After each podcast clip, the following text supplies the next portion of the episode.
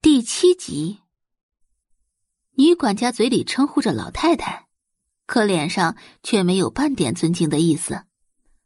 看三奶奶的眼神，仿佛在看一只可怜的蝼蚁。毕竟，这算哪门子的老太太呢？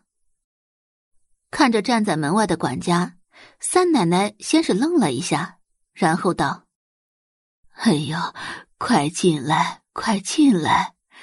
王管家，你开了一夜的车，这会儿肯定是饿了吧？家里呀也没有什么好东西，我去煮碗面条，你别嫌弃啊。”不用了。王管家看了一眼三奶奶。眼底里是遮掩不掉的嫌恶，他怎么可能会吃这里的东西呢？喂狗还差不多。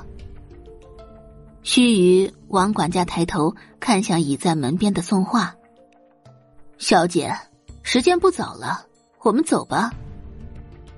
宋画的东西已经收拾好了，只有很简单的一个背包，还有一只胖乎乎的小奶猫。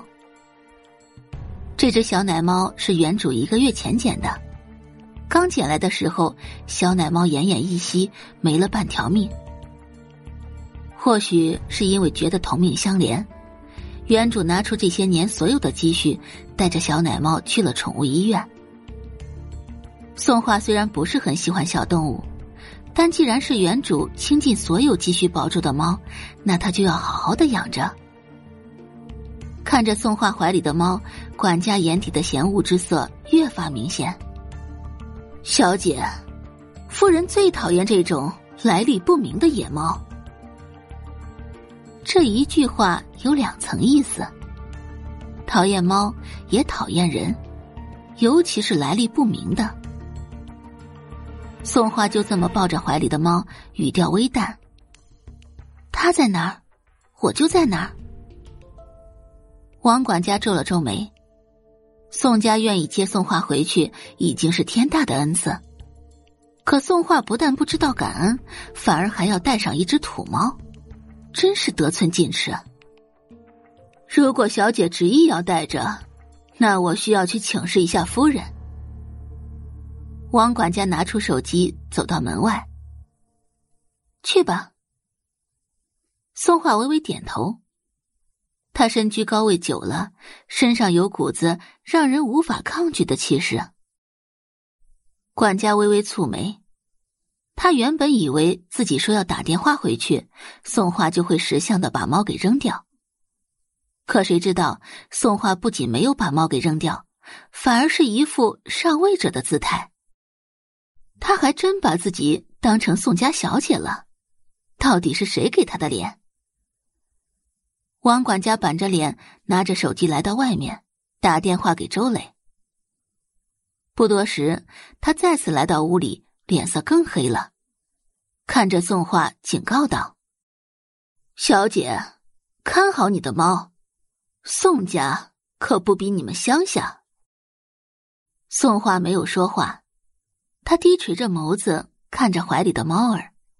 纤长的眼睫在眼睑下方投下一层阴影，肤白如玉。王管家愣了一下，眼前这个明艳张狂的少女，真的是那个胆小如鼠的乡下野丫头吗？不过很快，王管家的嘴角又浮现出不屑的弧度。一个乡下小村姑而已，就算是变得再不一样，也就只能是个乡下村姑。她永远都比不上优秀的宋宝仪。这么想着，王管家眼底的不屑之色便越来越明显。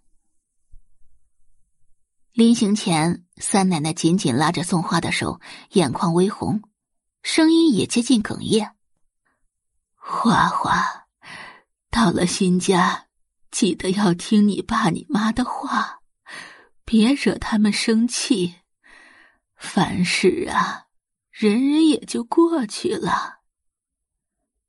嗯，我会的。宋画微微点头，伸手拥抱住三奶奶。三奶奶，再见。三奶奶目送着宋画上了车，直到车子消失在前方的小道，她才擦干眼泪，转身回屋。八个小时后，车子停在一栋豪华的别墅前。再次来到记忆中的别墅前，宋画的心忽然跳得有些快，几乎是不受控制。王管家瞥了宋画一眼，敲打道：“大小姐体质虚弱，如果你的猫吓到了大小姐，是谁也担待不起的。”也不知道宋画有没有听见，他就这么抱着猫儿，背脊挺得笔直。感谢您的收听，去运用商店下载 Patreon 运用城市，在首页搜索海量有声书，或点击下方链接听更多小说等内容。